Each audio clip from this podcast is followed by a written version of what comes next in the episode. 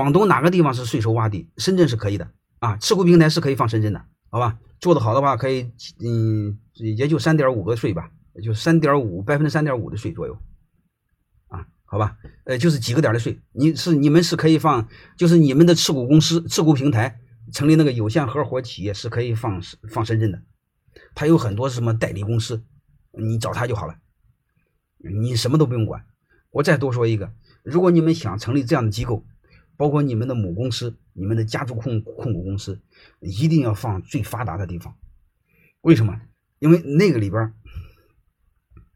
那个里边你的企业 基本上就不眨眼儿，也没人盯你，也没人收拾你，也没人骚扰你，能明白了吗？